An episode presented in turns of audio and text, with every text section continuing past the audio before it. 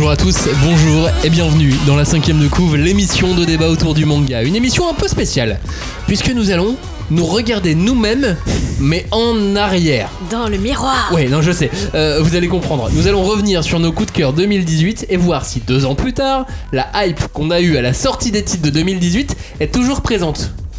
Une sorte de SAV, une sorte de, de suivi de garantie du bilan de l'an dernier, en- en quelque sorte. Est-ce que c'est comme si on parlait au nous-mêmes de il y a deux ans C'est un peu ça. Est-ce que vous êtes sûr d'avoir bien compris là autour de la table Ouais, ouais, ouais. Ouais, ouais, je crois que c'est bon. Bon, moi je pense qu'il y a une fracture temporelle dans. Mais bon, c'est pas grave. espace-temps. C'est comme tous les récits temporels. Euh, côté auditeur, vous avez bien compris aussi Euh, on, on me dit que oui, oui, on me dit que ça va. Euh, 2018, donc, il y avait quoi Euh, Vous vous souvenez Bah, on a gagné la Coupe du Monde. Oh, Oui, c'est vrai, non, mais c'est vrai, il y a eu ça Non, aussi. mais voilà, je reviens. Euh, J'ai Promise eu Neverland, évidemment. Non, j'ai eu mon deuxième bébé, mais. Oui, bah, Ah bah attends, euh, bah, on c'est- parle des événements importants. Après, voilà, on va parler du manga. Promise Neverland, c'est aussi important, pardon. hein. Euh, Ah, j'en- J'en ai un, j'en ai un. Ouais. J'ai mangé mon premier euh, Philly steak. c'est- C'était mon premier. c'est plein de cheddar, c'est tellement bon. Ouais. Euh, L'atelier des sorciers, Black Torch, Origine. Ouais. Les rééditions Tezuka, c'était Les ça a commencé rééditions en de- 2018. Aussi, aussi, tout Ah, à comment il le place Tu Eh vas mais oui, attends. Évidemment. Vous écoutez la cinquième de couve et c'est parti pour un retour vers le futur en 2018. On ne pousse pas, s'il vous plaît. On ne pousse pas, c'est inutile. Le public n'est pas autorisé à assister aux épreuves éliminatoires. Moi, je crois que je pourrais être un très bon ninja.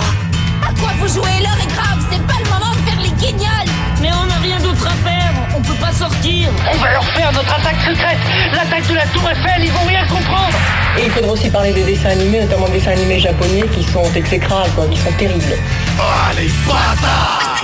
Oh, this you crazy mother.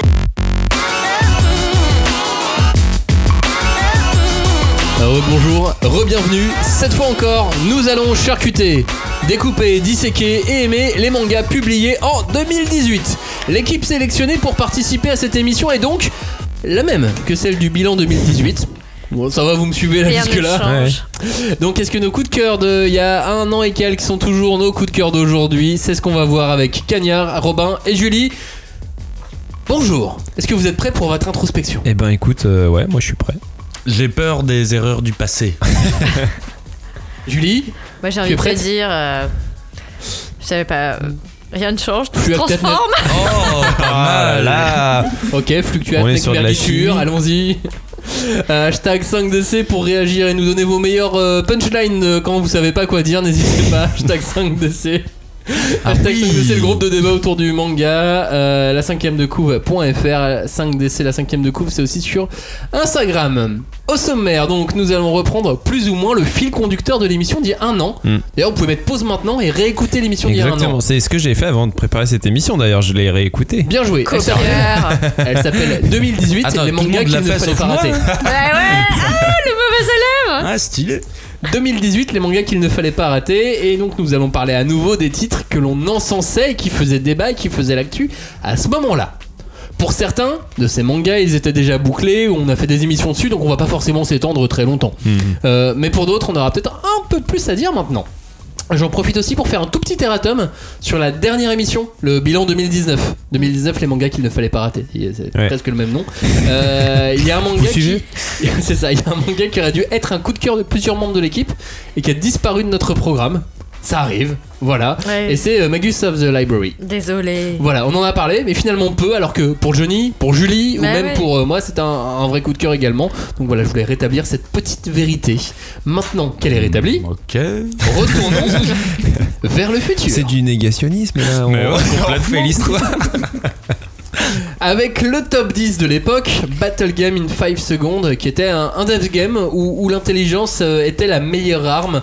Un récit qui tirait euh, son originalité du pouvoir du héros, qui était le bluff. Le bluff. Le bluff. Le bluff, salut, c'est quoi ton pouvoir? Moi, c'est le bluff. Ah, moi, c'est la super force. Du coup, je sais pas quoi.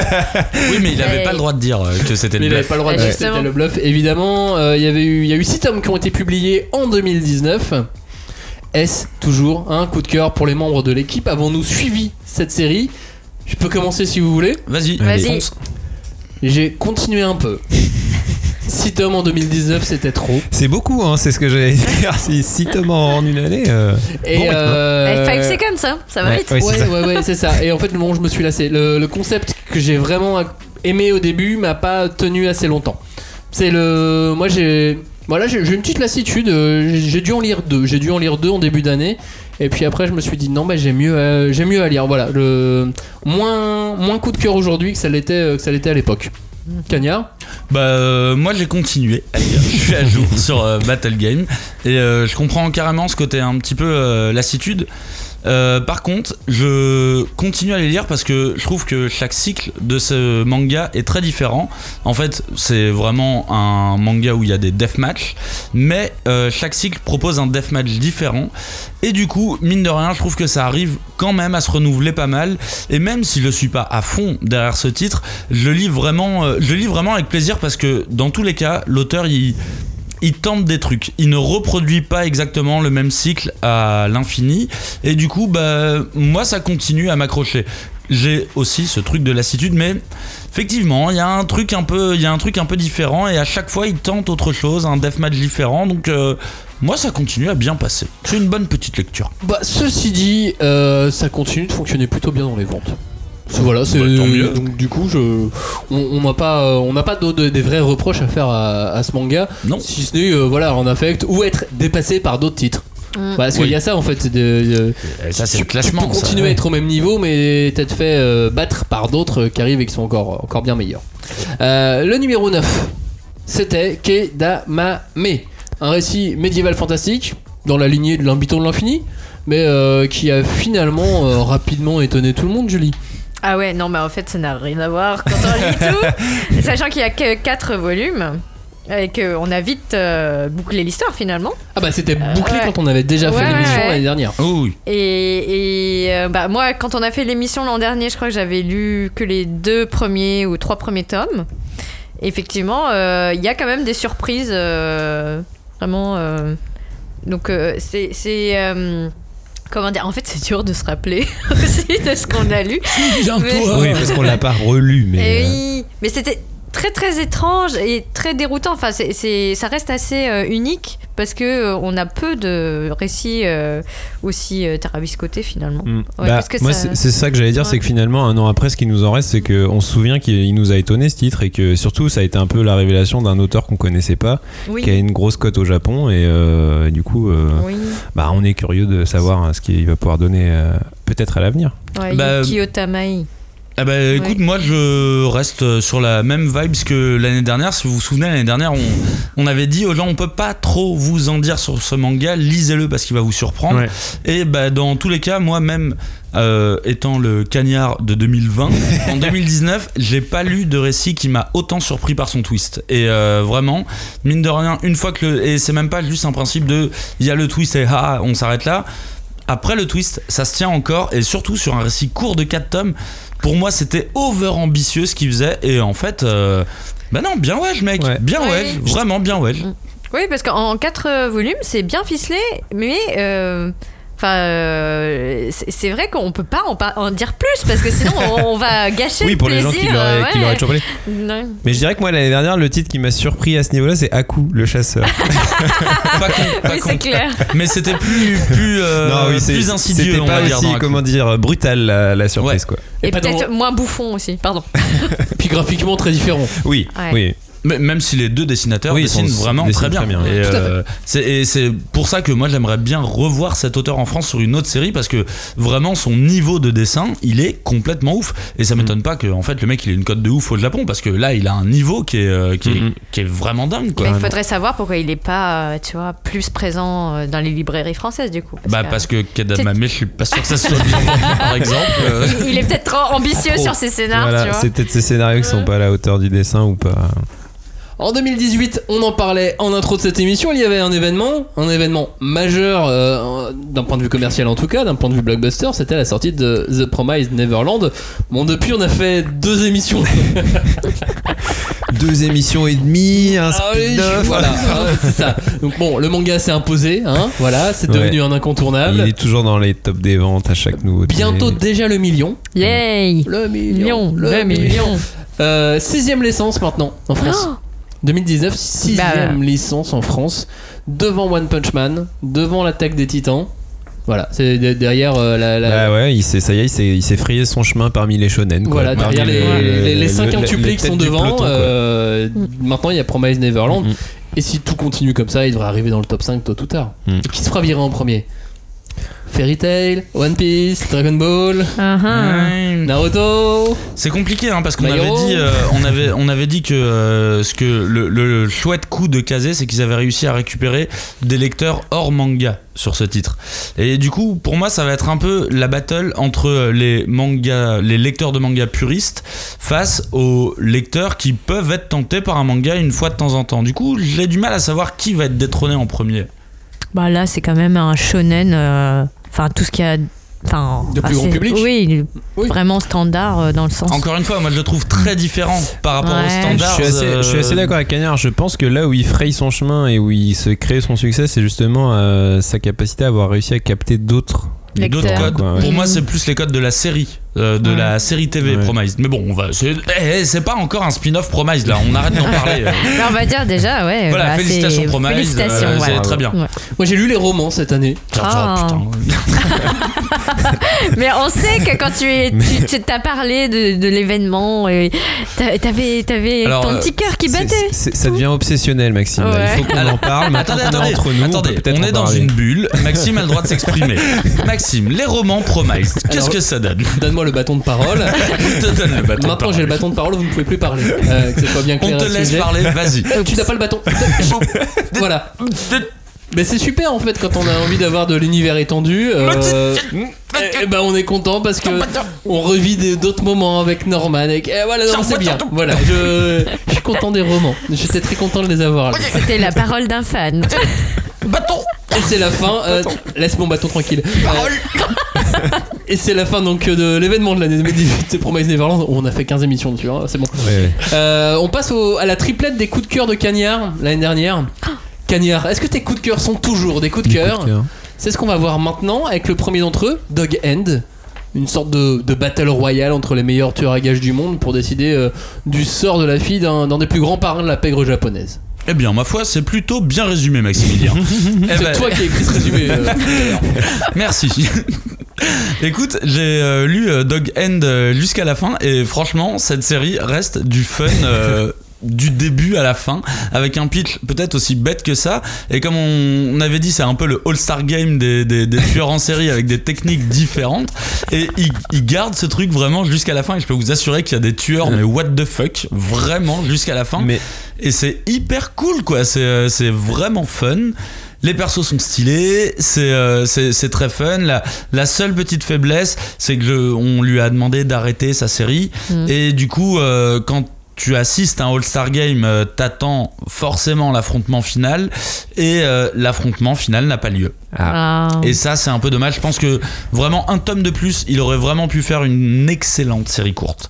c'est dommage parce que en réécoutant l'émission, en réécoutant le toit de 2018, ça- ça m'a donné grave envie. Alors, j'ai pas eu, j'ai pas trouvé le temps de le faire, mais ça m'a donné grave envie de me lancer dans ce truc parce que c'est vrai que le pitch est super accrocheur. Mais là, du coup, tu viens de me dire que la fin. Bah ouais, mais après, euh, tu sais, c'est toujours un truc euh, un peu d'anticipation quand tu sais, bah là maintenant, avec ce que tu sais, ça vaut le coup de regarder comment, euh, comment il a tourné ça, comment il a, il a pu tourner sa fin sans en plus faire, comme je vous dis, ce gros affrontement. Mais vraiment, c'est une série, moi je ne, je ne bouge pas de mon, de mon point de vue. Franchement, c'est une série qui est fun, qui est bête, qui est rigolote, qui est bagarre. Et elle est, elle est, elle- elle est cool quoi. Elle est cool, c'est vraiment cool. Oh, oh. On passe à ton deuxième coup de cœur de l'année 2018. Est-ce qu'il s'est passé aussi bien Et je vous parle maintenant d'un manga nommé Fool's Paradise. Paradise. Alors Fool's Paradise, c'est un petit peu comme si euh, Ami de 20th Century Boys avait été une idole japonaise Euh, et que, que Tokyo allait, allait être détruit, qu'une course euh, contre la montre s'était engagée pour empêcher cette destruction. Cagnard, Fool's Paradise. T'es allé au bout T'es pas allé au bout Aïe aïe aïe, t'es mon arrêté bon Maximilien, ce pitch est pas très bon. C'est aussi toi Est-ce qui qu'il l'as écrit fait- d'ailleurs. Ouais, je sais. Et non, je suis pas allé au bout. euh, J'avoue que c'est ma plus grosse déception de l'année 2018 sur ce pitch que j'avais trouvé génial, ce tome 1 que j'avais trouvé hyper ambitieux. Il- Le, le, c'est un titre qui malheureusement s'effondre. Vraiment à proprement parler, qui s'effondre. C'est comme si l'auteur avait trouvé toutes les bonnes pistes, mais qu'il avait décidé de suivre l'itinéraire de Bison futé quoi. Genre non mec non t'as vraiment pris toutes les mauvaises voies pour ton titre. Je vais pas trop en parler parce qu'au final euh, je pourrais faire qu'un listing de tout ce qui ne va pas dans ce manga malheureusement. Et en même temps le seul truc que je vais dire c'est que vous m'aviez prévenu les gars. C'est Ah oui. Vous m'aviez prévenu. Vous m'avez dit t'accroches pas, t'accroches pas Cagnard. On te connaît. Et non, j'y suis allé, j'étais un peu amoureux, oui. Et Eh ben, j'aurais dû vous écouter. J'ai même Ouais. du mal à comprendre, tu mais euh, juste pour le twist de la fin du tome 1, c'est Ouais, ouais, c'est ouais. pour ça que vous étiez autant à fond dessus, enfin que Bah. tu étais autant, autant à fond dessus. Parce que même moi, le twist, en plus, je l'ai vu venir. Alors du coup, bon, euh, c'est peut-être par hasard, hein, j'ai peut-être juste eu un coup de chance. Non, mais- t'es visionnaire, mec. Ah, c'est vrai. Ah mais, ouais. mais du coup, non, je, je comprenais pas. Effectivement, maintenant, je suis heureux de savoir. Ouais, que t'avais t'avais raison. Eh, les mecs, j'ai eu un coup de cœur. Voilà, c'est comme Non, quand tu rencontres euh, une meuf dans la rue, m- c'est coup de cœur Ouais. direct. Et vous m'aviez prévenu. Mais moi, franchement, il m'avait, il m'avait accroché ce tome 1. Effectivement, c'est comme Maxime, euh, le twist m'a, m'a complètement. euh, tu sais, c'est genre. euh, quand c'est, c'est une courbe, tu sais, c'est l'ascenseur émotionnel. C'est genre putain, trop bien, trop bien. Et là, blah, là, le Ah, twist qui te ruine tout, quoi. Tu fais bon, bah ok, en fait. T'es c'est- redescendu c'est de mort. 10 étages d'un Ouais, coup. Exactement. Mais moi, ça m'a fait ça, mais à la fin du tome 2. Parce que le tome 1, j'ai à peu près encaissé le truc. Et le tome 2, je me suis dit pourquoi pas? Et là, t'arrives à la fin du tome 2. Et là, par contre, boum, s'est Je me suis dit, ah Bah, non. c'est un peu comme toi. hein. C'est C'est à la fin du tome 2 et j'ai poursuivi au tome 3. et- Ah, mais toi, T'as t'es courageux, ouais, tu vois. voulu laisser de l'espoir au tome 3. Ouais. et puis, Vous savez quoi, les gars? C'est vraiment comme quand t'as une, un coup de cœur pour, euh, pour une fille et que tous tes potes te disent non, vraiment, mec, ça va pas le faire. Tu dis non, j'y crois là, va y avoir un truc. Mais l'important, bah, c'est que vous soyez encore là pour moi, les gars. c'est ça le plus important. Les potos sont encore là, tu vois. Est-ce que ton troisième coup de cœur est lui encore là? Je parle d'un manga nommé Starving Anonymous. Euh, un manga un petit peu à la manière d'un Promise Neverland avec des héros qui se réveillent dans un élevage d'humains à destination de monstres. Et ces humains vont devoir s'enfuir euh, pour, euh, pour se sauver, pour sauver leur vie. Est-ce que Starving Anonymous est toujours un coup de cœur pour toi, Cagnard? Très bon pitch, Maximilien. C'est exactement en fait euh, des, des trois, euh, des trois séries, c'est euh, celle que j'adore euh, toujours. Enfin, c'est celle que j'adore le plus, tout simplement. Chaque tome a réussi à me dégoûter d'une manière différente. Et malheureusement, chaque tome se lit beaucoup trop vite. Et euh, c'est une série qui a réussi à me surprendre à chaque tome. Les dessins sont toujours aussi magnifiques. Là, la seule petite inquiétude que j'ai, c'est qu'il reste qu'un seul tome pour finir, euh, pour finir la série. Et je sais absolument pas comment ils peuvent boucler euh, cette série en un tome. Mais dans tous les cas, connaissant les auteurs, ayant lu euh, leur série précédente, ça va être un énorme feu d'artifice sanglant, ce dernier tome. Donc vraiment, ceux qui n'ont pas encore lu Starving Anonymous, mais qui ont le cœur bien accroché, allez-y, foncez, parce que c'est euh, un monument du gore, drôle, dérangeant. C'est vraiment à lire. On passe à notre top, enfin on revient plutôt à notre top et on passe euh, au numéro 8. On a fait le 10, on a fait le 9, c'est donc l'heure du 8. Jusqu'à là, je sais compter euh, a priori. Euh, euh, je vous parle d'un manga nommé Gleipnir. Un nom que personne n'a retenu, bien évidemment, malgré la qualité de ce manga. C'est pour ça aussi qu'il avait atteint la, 8 place de, de notre top l'année dernière. Gleipnir, de quoi ça parle? C'est suite à des circonstances relativement dramatiques. L'histoire d'un lycéen qui obtient le pouvoir de se transformer en mascotte géante. Ouais. Et alors là commence une intrigue badass. Alors là commence une intrigue de fou euh, et une euh, Ambiance. une ambiance et puis une métaphore de l'adolescence et de tous les changements euh, qu'on subit lors Et de ouais. l'adolescence. Euh, Il y a eu deux tomes en 2019 seulement parce que c'est une série euh, mensuelle. Ouais.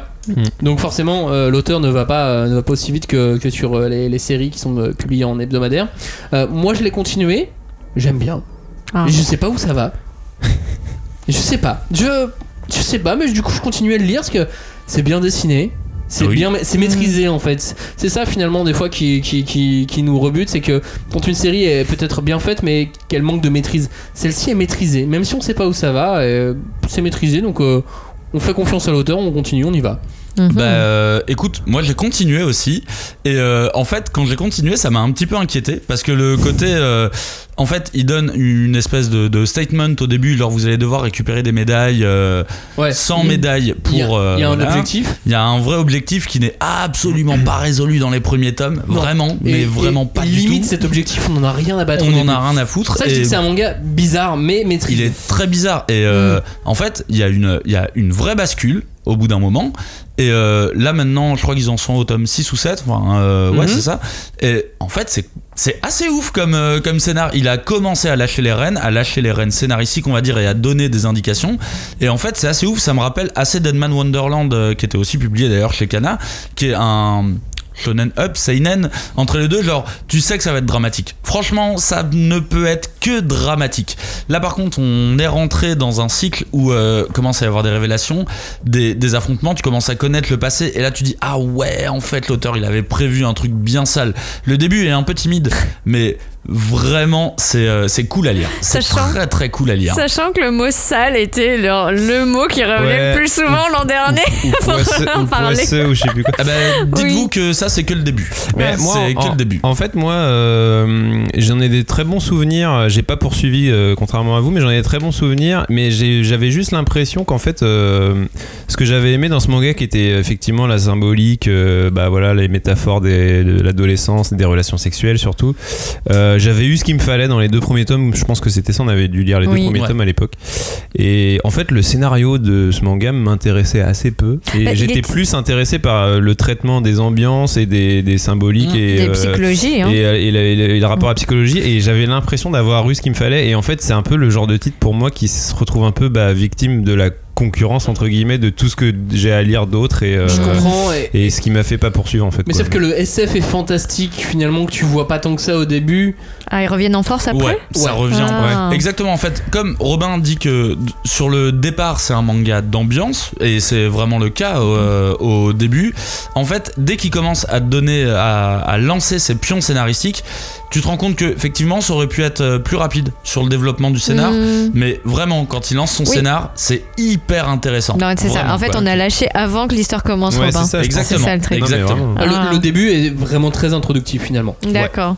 Et, euh, et on remercie euh, les sirènes de police, de pompiers qui, qui sponsorisent cette Ouais. émission aussi. Mettre de l'ambiance. J'ai oublié de le, de le signaler. Voilà, Une- sirène, attention, ce manga est dégueu. Voilà. C'est très important. Elles vont rester, elles vont revenir là a priori hein, à plusieurs reprises. Euh, donc, euh, donc merci à eux en tout cas. Numéro 7 du top, c'était un manga historique. C'était un japonais pendant la guerre de religion. C'est laquelle de guerre? La guerre de 30 ans. La guerre de 30 La ans, guerre ouais. de 30 ans, euh, je parle de Isaac, un manga inspiré donc de faits réels, où nous voyons la guerre de 30 ans à travers les yeux d'un mercenaire japonais. Plus qu'un mercenaire, c'était un sniper, Un sniper. japonais. Le premier de l'histoire, sans doute. Et, et sniper à la carabine. hein. ouais c'est ça Ouais. à l'arquebuse. euh, La fameuse petite histoire dans la grande histoire. Il y a eu euh, trois tomes en 2019 et c'est un véritable petit échec commercial. C'est Échec commercial parce que euh, l'éditeur Kiun a essayé. Ouais. Franchement, ils l'ont poussé ce titre. Oh, oui, Ils complètement. ont fait, ils ont, je, je vois pas ce qu'ils pouvaient faire de plus. À part, euh, à part euh, payer euh, les pubs pendant la finale de la Coupe du Monde sur TF1, mais je- enfin, je vois pas ce qu'ils auraient pu faire de plus. peut-être un autre agencement parce qu'ils ont beaucoup misé sur le truc historique d'une guerre qu'on connaît pas et compagnie et ils ont peut-être pas assez misé sur le côté action. Peut-être. Dans leur communication, hein, c'est le Ouais. ressenti que j'ai un petit Je sais peu. pas, et même moi au final, je, je vais vous demander à vous le- la réponse à, à cette question. Est-ce que vous avez continué ce manga? Mais même moi finalement, j'ai pas continué Non. sans raison. Bah, moi, j'avoue que j'ai offert ce titre euh, à, à un ami qui lit, euh, enfin, qui est passionné d'histoire. Et mais euh, j'ai pas continué moi-même euh, parce que, euh, enfin, effectivement, il y a, il y a quelque chose. euh, Peut-être comme tu disais, Robin, la concurrence est très rude. ouais il y a, Et, on a beaucoup de choses à lire Voilà, donc. et peut-être que le tome 1 qu'on avait lu, c'est pas assez pour t'attacher émotionnellement au personnage. Tu- la, la- la situation, le cadre est, est super intrigant et tu dis ah c'est basé sur des, vraiment sur des faits historiques. Ça c'est très aguicheur. Mais après, euh, s'il n'y a pas un embrayage quelque part euh, au niveau, euh, tu vois, de, de toi, de te laisser embarquer dans Ouais. dans l'histoire, c'est peut-être difficile quoi. Moi, je, je- je vais tenter de livrer une petite analyse sur, ce, Ah. sur cet échec. Je pense qu'en fait, ce manga, malheureusement, il est un peu trop le cul entre deux chaises. Je pense qu'il est. Non, mais en vrai. Voilà il est- l'analyse. il est- Non, mais en vrai, il est trop. Euh, Enfin, je sais pas comment dire. Il est pas assez historique, historique Ouais. pour des gens qui s'intéressent vraiment à l'histoire. Ouais, peut-être. Et pour qui le manga, ça peut être une barrière Parce qu'en fait, on sait qu'on en connaît plein des gens qui sont euh, des lecteurs de vrais livres, entre guillemets, et qui, ont un des vrais freins psychologiques sur le fait de lire un manga. Et je pense que ce manga, il est trop manga pour ces gens-là. Moi, je suis assez d'accord. Et, euh, et en fait, pour des lecteurs de manga, euh, D'action, à d'action, Ah oui, ça manque. euh, bah, il est trop. euh, je, euh, je sais pas comment dire. Il, est, il se démarque pas, Ouais. pas assez par rapport à la, le reste de la production. Enfin, il me semble qu'on en a- on avait dit aussi que ça, enfin, ça nous faisait penser aussi à certains titres euh, de bande dessinée franco-belge, tu vois, qui ont cette approche de euh, l'histoire revisitée à travers un Bien sûr. personnage fictif, Mais etc. malgré- Et là, euh, peut-être ce lectorat-là, finalement, n'a pas répondu. Quoi. Bah non, parce que malgré tout, si Mm. tu compares à un Taniguchi, c'est beaucoup plus manga. euh, Ah oui, bien sûr. en- Le vois, format, l'inconscient, tout, ouais. même dans Mm. l'action, le découpage, que Taniguchi qui est très, qui pourrait être du la BD Bah, c'est franco-belge, tu vois. euh, Oui, et il faut pas, faut pas espérer que des lecteurs de franco-belge historiques aillent vers Isaac. Non, en fait, Là, ce qui devait gagner, c'était le lectorat historique manga. Sauf Ah. qu'on est sur un titre d'action. Du coup, euh, pas Non, ouais, forcément moi, je ce pense qui que- euh, peut attirer ce lectorat-là. ce qu'on- ce qu'on disait l'année dernière, c'est que la guerre de 30 ans, on connaît Ah oui, pas. personne ne Et, connaît. en, ouais. et en connaît pas. plus, mais, mais moi en même temps, c'est ce qui m'attirait dans ce titre, c'est que je me disais Mm. peut-être que ce titre Tu il va, il va hein. me permettre. Et pff, ouais, je sais pas. Et en fait, Bah, moi en tout cas j'ai lu la page Wikipédia de la guerre de 30 ans. Euh, ouais. ça, ça, je veux dire, ça, jusque-là je suis allé Est-ce au que bout tu de t'en ça. souviens?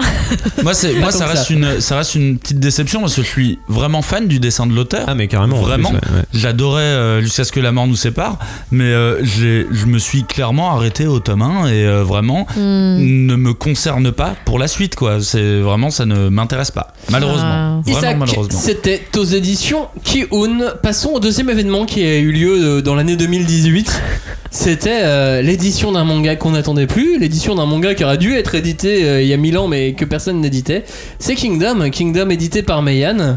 Euh, bah voilà, ça a avancé là, ça y est. euh, les, les- les tomes sont, sont tombés, les tomes se sont écoulés à une vitesse mais incroyable. Ouais. Est-ce que certains d'entre vous sont, sont laissés convaincre? Bibi, enfin Cagnard. euh, mais, euh, Vous l'avez reconnu euh. Alors Bibi Cagnard, tu t'es laissé convaincre euh, par Kingdom finalement? Bah finalement ouais, euh, c'était mon petit défi. euh, c'était mon petit défi pendant les vacances de Noël. euh, J'avais envie de me lire une, une série et euh, à Une l'époque saga, tu veux une dire, saga ouais. exactement. J'avais envie d'une histoire longue. J'avais lu que les deux premiers tomes de Kingdom qui ne m'avaient pas forcément convaincu d'acheter la suite. Mais du coup je me suis tapé 34 tomes de Kingdom pendant les, Allez, pendant vas-y. les fêtes. Et euh, bah écoute ça se lit bien. Un marathon Kingdom. quoi. Ça se, ça se lit bien. Euh, c'est. euh, je suis pas très très fan du dessin, par contre, euh, je trouve que le dessin évolue énormément. Ah, Entre Et- le tome 1 et le tome 34, t'as un et, gap, mais. et, euh, euh, en fait, il y a un gap en plus que tu identifies très, euh, très clairement euh, qui se passe entre le tome euh, 20 et le tome 25, où là vraiment le mec affine son trait et là ça devient euh, vraiment. Il a changé de euh, stylo. Ouais, non, mais en, ouais, c'est en ça. gros, ça, ça correspond à peu près à ça. Il fait des traits beaucoup plus fins. Et après, bah, l'histoire, écoute, ça se lit bien, sans, sans que je sois euh, spécialement passionné. Bah, je l'ai euh, je l'ai lu avec plaisir. Non, mais J'ai 34 suivi les tomes quand même. J'ai- c'est très page turner en fait. Ouais, Ouais. c'est vrai. Et chaque tome se lit assez rapidement en fait parce que eh, c'est la guerre hein. Il y a la bagarre. Euh, on parle mais euh, on Ça manque même un peu de stratégie pour moi par moment. Non, t'es ouf. euh, au niveau de la stratégie, c'est tout much déjà. Mais euh, j'ai euh, déjà en tête un article que j'écrirai sur le blog qui donnera exactement mon analyse des 34 tomes de, de Kingdom. Wow. Mais franchement, à Eh lire. ben, on a si on aime bien, euh, si on aime bien les mangas de, de bah, je sais. Des En fait, stratégies de guerre. Non, mais je vais spoiler. Non, sinon. parce que enfin, je- moi qui aime les, les mangas de guerre, c'est pas sur Kingdom euh, vers lequel. je me Mais parce que tourne. c'est le c'est le tout le tout le sel, je pense, de cette série, c'est qu'elle mixe énormément de choses. Oui. Elle mixe beaucoup de choses Tout à fait, et pas que le- la stratégie militaire.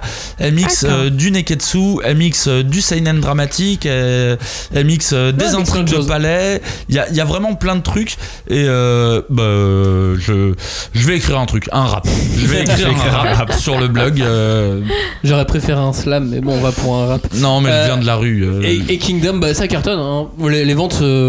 Euh, alors, je sais pas ce que, ce que l'éditeur attendait, mais Mm. Euh, je trouve. Après, ils ont sorti 34 tomes en, en deux ans. hein, euh, Ouais, mais en même donc temps, personne n'a fait autant. Ouais, ça, Ouais, j'avoue, ouais. c'est de l'abattage. hein. Mais, mais en même temps, c'est cool si ça marche. Ça veut dire qu'il y a une espèce de nouveau modèle euh, de diffusion qui, a le- Qui existe. enfin, Oui, qui, peut, qui peut Oui. exister. Quoi, Ah, c'était par abonnement, non Ouais, au c'est début ça. Oui, Bah après, il est aussi dispo en Il y a librairie. euh, il est ouais. dispo et il a bien pris en librairie, il est partout. Je veux dire. Oui, oui, c'est vrai. On Mm. les trouve, on les trouve partout maintenant les, euh, les tomes de Kingdom. Euh, ça a pris, oui. Après, quand ils vont rattraper le rythme de parution, qu'est-ce qui va se passer? C'est une vraie question. J'ai pas de réponse. Non, sait. mais ouais, Non, bah non, on peut pas. Bah, vraiment on pas de réponse. On se la posait déjà à l'époque. On, Bien sûr. On, Euh, avait fait émission sur. Et surtout que l'auteur a l'intention de Ah, continuer au moins l'émission, pendant, euh. euh, pendant une quarantaine, Oui, cinquantaine oui, de tomes, tu vois. Donc, Après, moi, je pense que euh, même quand on arrivera au rythme, ils sont à combien au Japon? À plus de 100 56.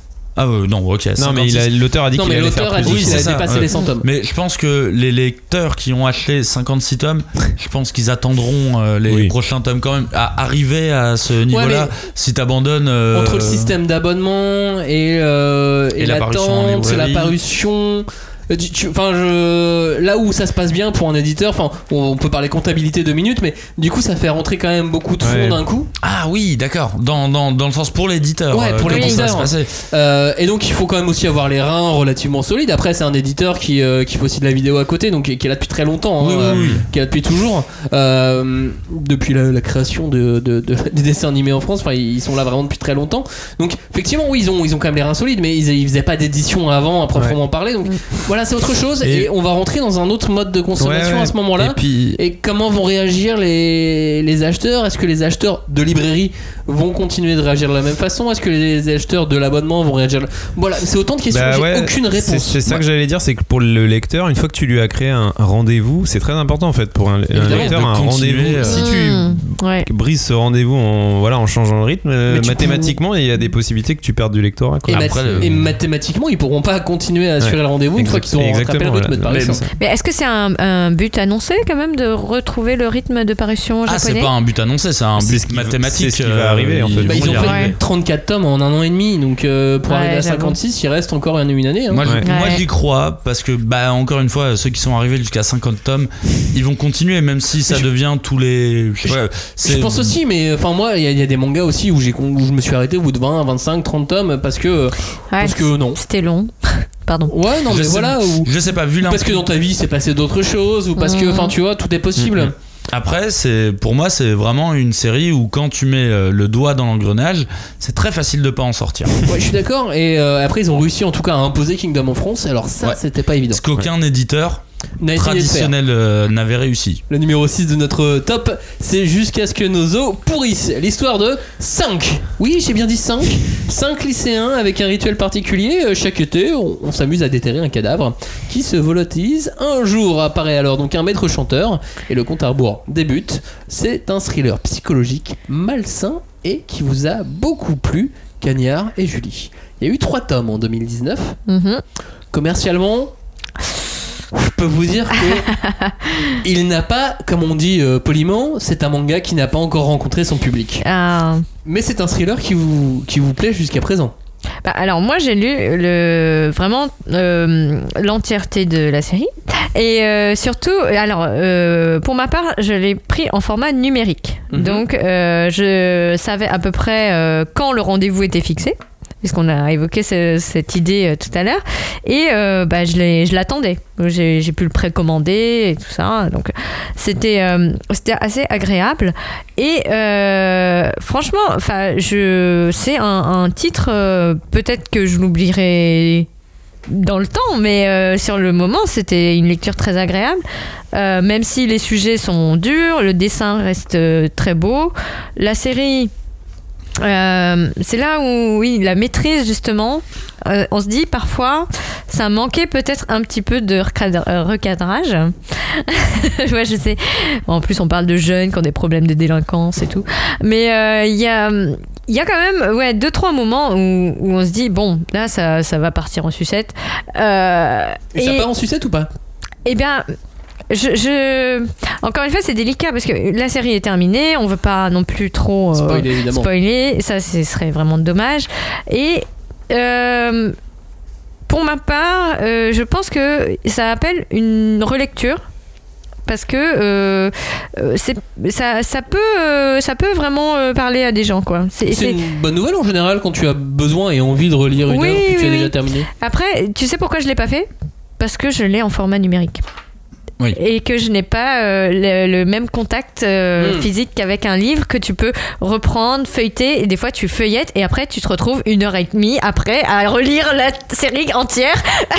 C'est vrai qu'au Oui. format numérique, tu ne Et- feuillettes pas. Et Avec- non, c'est pas, c'est pas ne- possible. tu ne Vous feuilletes switchez jamais sur la tablette? Moi ça m'arrive sur euh, Non. Bah, pas une Des tablette. Non, fois, je trouve que jamais. ça, dé- enfin, ça dépend aussi de, des, des, des trucs techniques, euh, de- du format des, des fichiers. Est-ce qu'ils se téléchargent facilement? Enfin, tu vois, ce, ce genre de détails qui font que des fois, le rythme de lecture t'est un peu imposé, quoi. C'est-à-dire que ne- là où tu voudrais, euh, là où tu vois, avec un, un livre, tu passes d'une page à l'autre, ou tu passes 10 pages d'un coup, Ouais. c'est un peu plus technique parfois. Euh, sur le oh, sur euh, on va dire sur un format numérique euh, si je feuillette c'est pour arriver à un endroit précis c'est genre ah, est-ce que je me suis arrêté là ou pas? Alors que comme euh, disait Julie un bouquin je peux le prendre l'ouvrir et tomber directement sur la page 99 et pile la page 99 va me dire ah ouais c'est trop cool vas-y relis-le alors que sur le format numérique j'ai pas Mm. exactement la Bah, même sensation euh, Ouais, de toute façon, pour la relecture, le physique, il y a un rapport. euh, Enfin, tu vois, sur la, la- la mémoire et le, le rapport, le toucher, tu vois, apporte aussi un truc dans ton cerveau qui fait que ça te donne aussi envie de Je suis d'accord que l'objet- euh, impose un cho- quelque chose à la mémoire que. Euh, le, le numérique Voilà. n'impose pas. Mais effectivement, dans, mes, dans, mes, dans mon utilisation en tout cas du numérique et mes applis et mes logiciels, j'ai pas de souci en tout cas pour feuilleter, tomber par hasard sur une page. Mhm. Je peux avoir une utilisation euh, identique en tout cas. Ah, ça Ouais, c'est mais bien. j'ai pas. T'arrives à retrouver le truc. ouais. J'ai pas le j'ai Ouais. pas le même réflexe, c'est-à-dire que en une seconde je peux arriver sur la page 100 d'un bouquin, alors que dans la version numérique, je vais devoir scroller, scroller, scroller, scroller, scroller. Tu Ouais, vois, c'est et au pas bout les d'un mêmes moment, gestes, Je vais hein. arrêter. C'est- Je pense que c'est vraiment juste une question de geste. Mm. De geste, c'est d'habitude que moi 80, 80% 90% de mes lectures sont numériques. Ah, Oui, c'est ça. ouais. Donc Tu ça tu déjà l'homme du Non, futur. mais voilà, en fait, tu t'es- créé un usage qui fait que euh, C'est t'adaptes tes habitudes. J'ai ça, reproduit mon usage du physique euh, sur, sur, sur le numérique et je me suis recréé mon, mon, petit, euh, mon petit dôme. Euh, Jusqu'à ce que nos eaux pourrissent, Cagnard. Eh ben, euh, Toi, t'as fini T'es à jour bah, euh, Oui, non. Je suis à peu près, je suis à peu près à Ne jour. se prononce pas. ne se prononce pas sur euh, je suis à jour, mais euh, je suis loin dans la série, on va dire. Et euh, du coup, euh, j'en ai relu euh, là euh, quelques tomes. Je vous rappelle qu'en 2018, je disais que c'était un spin-off de la vie de Kirua de Hunter x Hunter. je reste toujours aussi persuadé que Oh. c'est vraiment un spin-off de la vie de Kirua. Non, non, non, non, je peux pas le dire. Mais dans un monde parallèle. Comment ça, je peux pas dire ça Si regarde, je le dis, je le répète, tu vas faire quoi Tu vas faire quoi Bah, tu vas rien son faire. micro, Tu vas rien faire, voilà, tu vas rien faire. Et non, mais c'est pour le, c'est pour le côté un peu catchy euh, que je dis ça, mais c'est vraiment un bon thriller et un thriller euh, que le genre de thriller qu'on voit assez souvent en fait dans le dans, dans le genre, c'est-à-dire que moi je reste toujours fasciné. Bah, par la ressemblance du perso principal avec Kirua, Oui. et euh, de deux des relations humaines que je trouve très très réalistes. Et euh, en, en point 3 je dirais le, le côté malsain il est vraiment très très fort. Il y a clairement des passages dans ce manga où tu sais j'avais envie de me lever j'avais envie de me battre tu vois genre euh, mais non c'est pas juste tu vois il peut pas arriver ça. Et c'est vraiment euh, je trouve qu'il faut une il faut une espèce de maestria pour arriver à mélanger autant de sentiments différents dans un thriller. Il y a de l'amour, il y a du rire, il y a de l'horreur. C'est- il y a- Non, y a gore, vraiment- hein. il y a vraiment des, des- Ouais. des séquences qui sont euh, pas forcément gore, mais qui sont euh, dures à lire. Et euh, vraiment, il faut le lire. C'est vraiment, et malheureusement, je crois qu'il est passé un petit peu à côté des mains des, des lecteurs, mais c'est vraiment à lire. C'est vraiment un, un Juste super Qu'est-ce thriller. que nos eaux pourrissent C'est aux éditions Pika, tout comme le numéro 5 de notre top de l'année dernière, qui est un manga de Boichi, auteur qu'on aime plus que euh, beaucoup d'autres. Euh, Ah J'allais bon dire plus que tout au monde, mais non, non, on aime- on l'aime juste plus que d'autres auteurs. Euh, ce manga s'appelle Origin. Origin, c'est un manga de SF, euh, une histoire d'androïde qui perpétue des crimes dans euh, Neo Tokyo, la nouvelle capitale mondiale de la pègre. Mais l'un d'entre eux, un androïde, s'oppose euh, au projet macabre des autres androïdes. C'est Origin, une plongée donc dans le cerveau d'une machine qui n'a pas encore de cerveau. Euh, qui est à l'origine de la création? Est-ce qu'il sera leur perte Bref, on est dans un euh, vrai euh, combat de robots, combat intellectuel de robots. Ouais. Euh, Attends, un combat intellectuel sans cerveau? Non, mais combat, tu sais. Est-ce que j'existe? Est-ce que parce que je suis Ah, un robot, je pense donc je suis Est-ce que si j'arrête de penser, je Bah, les disparais? thématiques euh, de science-fiction habituellement traitées quoi. Il y a eu 4 tomes en 2019. Le manga a continué de gagner des lecteurs. Le bouche à oreille est pas mal du tout. Ouais. On en entend peu parler, tu sais, on le Oui, voit pas sur vrai, les réseaux vrai. sociaux. Genre, on voit pas un mec discret, qui hein. fait Eh frère, faut lire Origine. Non, ça, on voit pas tant que Faut ça. lire Boichi. Mais pourtant, mais pourtant, pourtant, il continue de, de- de gagner des lecteurs. Le, le tome 1 continue à, à se- à s'écouler en 2019. Et puis, euh, bah, moi, je suis content. Je suis content. Ça, le, content. le manga a comment enfin démarré en fait, parce que finalement en 2018, on avait lu que l'intro, quoi. En Ouais. fait, c'était un diesel, tu vois. Genre. Bah ouais, mais sur, sur, de, sur ce genre de titre, c'est normal en fait. Ah. Il faut, euh, il faut un, deux tomes pour, euh, pour un peu lancer la machine, et puis après, la machine est lancée, on est dans l'intrigue, et après, il se passe des choses. L'action est là, sûr, dans les, dans les deux premiers tomes, mais il fallait attendre de voir où il va aller, et il va bien. Et finalement, il va bien. Euh, alors, bien évidemment, moi je suis archi fan de Boichi et, et c'est trop cool de voir du Boichi euh, sur euh, du Seinen par rapport à Dr. Stone, tu vois, qui est du Shonen qui, moi, me plaît un peu moins, mais vraiment revoir, voilà, ces dessins hyper détaillés et trop bien. Et euh, Origin a un peu ce. euh, c'est, euh, alors, ça va être une phrase toute faite, Robin, calme-toi. Il a les qualités de ses défauts. C'est-à-dire que Origin, il a. J'ai dit le cul entre deux, caisses, deux chaises tout à l'heure, donc c'est bon. Origin a un truc très hard SF. Euh, donc pas juste SF, hard SF où euh, je m'évertue à t'expliquer chaque concept scientifique que je vais annoncer dans mon manga, sauf qu'on est dans un manga d'action. Et euh, du coup, il a vraiment ce truc de euh, bah, c'est une super bonne idée, mais en même temps, dans un manga d'action, ça ralentit l'action, mais en même temps, une fois qu'il ce a commencé, veut quand tu le fais. quand tu le fais bien, et moi de toute façon je suis fan parce que c'est l'un des rares mangas que je connaisse, le personnage et le narrateur à la première personne tout le temps et je trouve ça je trouve que c'est génial à lire vraiment ou en plein combat le, le héros t'explique oh là là là j'ai plus de puissance là je sais pas comment je vais faire je vais trouver un truc et tout et euh, c'est hyper frais dans la dans la lecture alors qu'elle est hyper lourde en termes de point Scénario. de vue technique Ouais. Euh, vraiment technique parce Mm. qu'il en met hein, des caisses de trucs techniques euh, Mhm. Et puis les combats sont super à lire. ils sont boïchiens On comprend. Ouais, non, mais en fait, C'est un nouveau truc. Non, mais Boichi. Boichi, c'est c'est pas si courant que ça de, de voir des, des combats dans des seinen aussi bien dessinés et aussi lisibles. je suis d'accord Bah, il adore la chorégraphie. Enfin. Ouais, mais enfin, là c'est parfait. Voilà. Mm. Euh, lisez Origine, euh, le troisième événement l'année dernière qui nous avait marqué et qui était marquant évidemment. C'est un auteur français qui se retrouve à avoir un dessin animé produit au Japon sur une chaîne nationale japonaise. Yay. Radiante quoi, l'événement radiante, euh, l'émergence radiante. euh, la vague est radiante. Je sais pas, te-. Le phénomène le phénomène radiant. Bah, Oui, pas c'est un radiant phénomène, du coup. hein. euh, Si le- on- si- L'événement continue, c'est plus un phénomène. Ouais. euh, le- c'est devenu. La euh, fête est ouh, toujours la, d'actualité. f- la fête continue. la saison 2 de l'animé, le manga continue, le tome 13 arrive euh, fin janvier, début février. Euh, c'est le tome 13, tome 12 Euh, 13. 13, oui, Ouais, c'est ça. ça. Euh, et d'ailleurs, je l'ai eu, euh, en- je l'ai eu par Skype, euh, Tony Valente. Je devais faire une interview pour un magazine. Ah, classe. D'accord. Et, On a euh, ces petites entrées, monsieur Maxime. Le gars se met bien. C'est ça que vous pouvez retrouver dans Geek le Mag qui arrive là sur, euh, sur le début de l'année.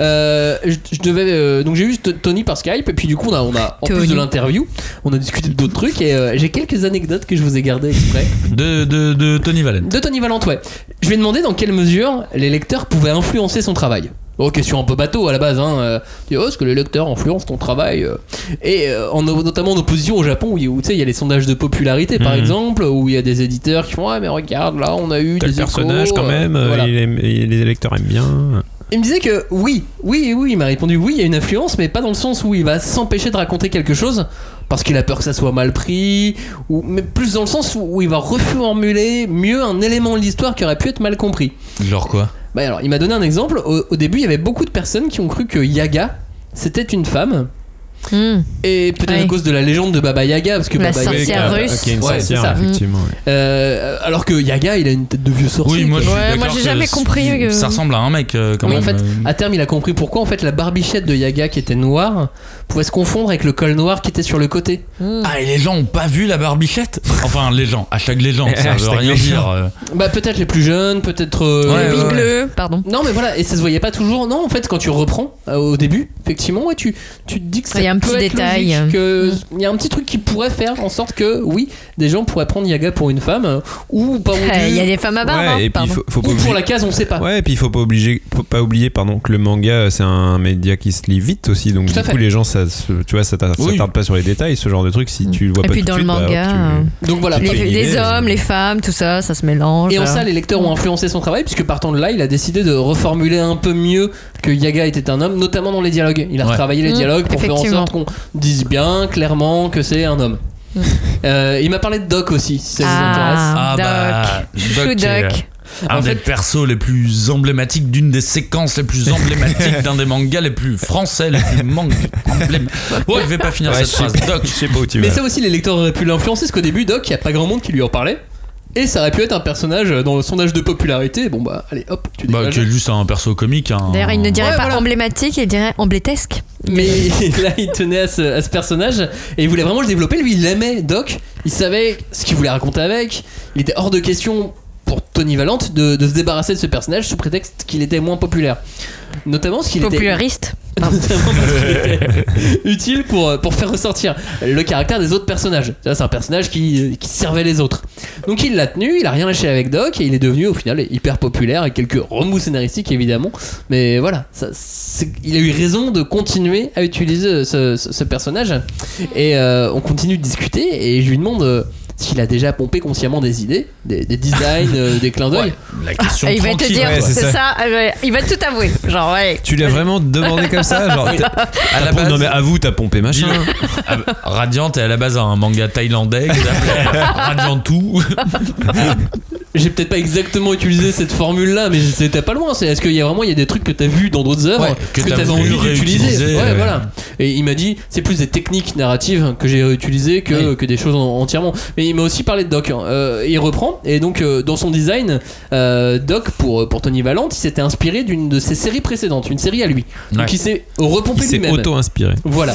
Il a le droit, c'est ah légal. ça, il a le droit. C'est légal. En fait, il a repris un de ses anciens personnages, puis il l'a recrafté, il l'a Ouais. il l'a amélioré, il a changé des choses, etc. Logique. Bah c'est Et- ce que fait Mashima tout le temps, non Bien sûr. Euh, Et donc- Allez. Non, mais petit, petit à petit, il a changé, euh, il a changé Doc, il a changé Doc. Et une fois qu'il avait terminé, il l'a mis dans le tome 1, voilà, c'était fait. Et une fois que le tome 1 était bouclé, il s'est rendu compte que qu'il avait la tête du, du professeur dans Dr Slump que Norimaki. Norimaki. Ouais. Pas facile en plus, hein. il a pas, un- il s'est pas inspiré Il d'un un mec, physique facile. euh, genre un mec obscur quoi. Oh. Oui, il Ouais. s'est juste inspiré d'Akira Toriyama. Mais qu'il s'est pas inspiré d'Akira Toriyama. Là, il s'est rendu compte qu'il se ressemblait et il était vert. Mais sauf que son 1, il était fini, c'était trop tard. Il, il pouvait pas revenir dessus, quoi. Il s'en était pas rendu compte avant. Et s'il avait pu, il serait revenu dessus, il aurait tout changé. Il aurait Oh totalement non, changé il le est très bien comme ça. Si s'il avait pu, il l'aurait fait dès le tome 1. Euh, parce que même s'il est pas contre, euh, contre les hommages, ça- là ça l'a vraiment vraiment gêné. Et euh, donc, il, comme en plus il s'était inspiré d'un ancien personnage, c'était compliqué quoi. Mais co- comment j'en suis arrivé là? C'est pas possible. Mais bon. c'est inconscient. Bah, après voilà Ouais. c'est ça en Peut-être fait que c'est euh, c'est- c'est inconscient. vrai que souvent t'es imprégné de ce que t'as lu si, sans t'en rendre compte j'imagine tu Et tu ça reproduis, ressort, euh, tu des vois. choses voilà Et donc je lui dis mais t'as mais t'as fait quoi? Comment t'as fait? C'est- C'était c'était quoi ta réaction? Il me dit bah c'est pour ça qu'il a changé vite d'apparence. J'avais déjà l'idée c'est génial. de, de son infection, je savais ce que je voulais en faire, mais, euh, mais ce design c'est une des raisons pour laquelle il a autant évolué physiquement. Et il me dit mais je- j'en pouvais plus. Ah bah, j'en tu pouvais plus de sa tête, je, je le supportais pas. Genre euh, là c'est du limite du plagiat conscient. Une fois qu'il a découvert, oui. euh, c'est vrai qu'une fois que tu t'en rends compte ça doit être euh, Et il doit continuer à le dessiner ah, quand même. ouais, ça va être Ah. un crève-cœur de dire ah tu sais genre je vois bien en train de dessiner avec des gouttes de sueur qui coulent et tout genre, Genre ils savent, ils Ouais, savent ça, tous. ils savent. Il m'a parlé- sache. Il m'a- il m'a parlé du personnage de Merlin aussi, mais ça je vous le garde pour le blog. Ah. Ah bon. ah, Eh ouais, ça, ouais. ah ouais ça tease comme ça Et Rien ouais. ça tease. Au lieu d'essayer de ressembler à Doc, Julie, tu vas nous parler de tes coups de cœur maintenant. T'en avais trois comme nous l'année Oui. dernière. Alors, à commencer par Solitude d'un autre genre. Bon, c'est un one shot effectivement, donc on Mhm. n'attendait pas à ce que tu lises la suite de ce one shot. Forcément. Hey. euh, Solitude d'un autre genre, c'était euh, l'histoire d'une jeune femme de 28 ans, vierge, paumée, désocialisée, qui se retrouve un jour dans un love hotel avec une prostituée. Un récit introspectif et touchant pour toi, même le plus courageux de 2018, tu nous avais dit. Ah bah moi je reste euh, sur cette impression-là. Euh, je ne l'ai pas relu. euh, non mais c'est vrai. Je mais l'impression qui est restée était très forte. Et Tu peux pas dire ça. pourquoi? Ah, tout à l'heure. Ah. On va bien s'amuser en 2020, hein, vous avez vu. Euh, mais euh, le, enfin, ça, ça reste un, un- un livre courageux, un témoignage euh, vraiment euh, hyper. Enfin, c'est c'est terrible de. de voir quelqu'un, euh, enfin, la métaphore, ce serait quoi de qui, qui, qui s'ouvre le, le, thorax pour vous montrer ce qu'il y a dans, de, dans lui, quoi. Enfin, c'est- toute son, son intériorité, toutes ses craintes, toutes ses angoisses. Donc, euh, c'est quand même un, un manga euh, très fort. Euh, et enfin, là, tu parlais de suite. Euh, bah, donc, je parlais de l'absence de suite, oui, l'absence de suite. Mais euh, moi, je ne savais pas, mais en, en re- re- faisant quelques petites recherches sur ce titre, sur cet auteur, donc elle avait d'abord été publiée aux États-Unis. Et il se trouve qu'aux États-Unis, ils ont publié euh, ce qui semble être les préquels, je crois, de, donc, euh, où elle racontait aussi bah, les débuts de sa recherche euh, sur. voilà, enfin, en fait, c'est un peu une psychanalyse en livre, en fait. C'est bon, il y a Bechdel, qui est aussi un peu connu en, France pour tout ce qui est littérature, enfin BD américaine ou roman graphique américain, mais c'est un peu la même veine bah, parce que bah, elle, elle parle de euh, comment euh, elle a fait pour en arriver là, au moment où elle nous livre son témoignage. Et donc il y a eu deux tomes apparemment qui sont sortis aux États-Unis. Euh, donc le titre anglais c'est My Solo Exchange Dia- Diary. Et mais par contre on l'a pas, il n'y a pas eu du tout d'annonce faite pour le publier en français. Ouais, en tout cas pour l'instant. Voilà. Ton deuxième coup de cœur, c'est Made in Abyss, euh, l'histoire d'une petite fille qui trouve un robot et qui décide d'aller à sa recherche. Non, la recherche de sa maman. À la recherche de ça. Ah oui, effectivement, il manquait un bout dans, dans la phrase. Euh, tout, au fond de la bouille- la- tout au fond de l'abysse, là d'où aucun mineur, aucun explorateur humain n'est revenu. Mm. C'était euh, un manga post-psychédélique, tu nous disais. Ouais. Alors euh, personnellement j'ai abandonné cette lecture. Tu n'as pas survécu. à C'est-à-dire que j'ai. Ouais, je crois que j'ai laissé tomber au début du tome 3. Euh, parce que, euh, en fait, euh, c'est. Il y a une grosse communauté qui suit ce manga euh, parce que euh, on sait, euh, il y a eu quand même des l'animé qui a beaucoup poussé ce titre. Ouais, c'est clair. Et il y a eu aussi des projections parce que les, la fin de, de, de l'animé, c'était deux OAV ou deux films qui ont été projetés au cinéma en 2019, en avril.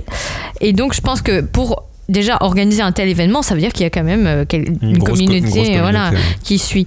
Et euh, Enfin, franchement, je comprends parce que le dessin était très beau, les thèmes étaient très durs, mais euh, donc il y avait cet incroyable décalage entre un dessin très rond, très enfantin et des trucs absolument trash en face. Euh, mais euh, personnellement, c'est- c'était trop dur, quoi. Enfin, euh, je veux pas euh, m'infliger de voir, euh, de, de, de lire des histoires où on torture des enfants pour le plaisir. Enfin, je, voilà, je suis, je suis navrée, mais voilà. Ça, c'était euh, Ouais. Non, mais Donc, t'as le droit, euh, hein. Bah ah oui, bah attends. non, non, je, je, je pense, mais je, je m'excuse auprès des lecteurs de Medina Abyss. Ils vont Mais- faire quoi Ah ouais. Made in Abyss C'est un chef-d'œuvre, joli. Qu'est-ce que tu fais? Et ça va pas. C'est Ouais. parce que tu t'es arrêté au mauvais moment. Ne Hey, t'excuse peut-être, pas, hein. c'est juste Ouais. des fragiles, hein, les Ouais, ça doit être ça. Mais surtout, bah, enfin, le succès est tel que il y a, au lieu d'avoir une saison 2 au Japon, ils ont préféré faire un film qui est sorti directement dans les salles de cinéma. Je sais pas si est- c'est une preuve de succès. ça. Tu crois, mais parce que De quand faire un film au cinéma, bah, c'est beaucoup Au plus lieu cher. de- Euh, bah Ouais, non, oui. mais au lieu d'une saison. Ouais, mais c'est plus cher de faire un film Ouais. que de faire une série. Oui, bien sûr, Ouais. mais il y a, pour moi, il y a ce truc de au lieu d'une saison Ouais. euh, qui est différent, tu vois.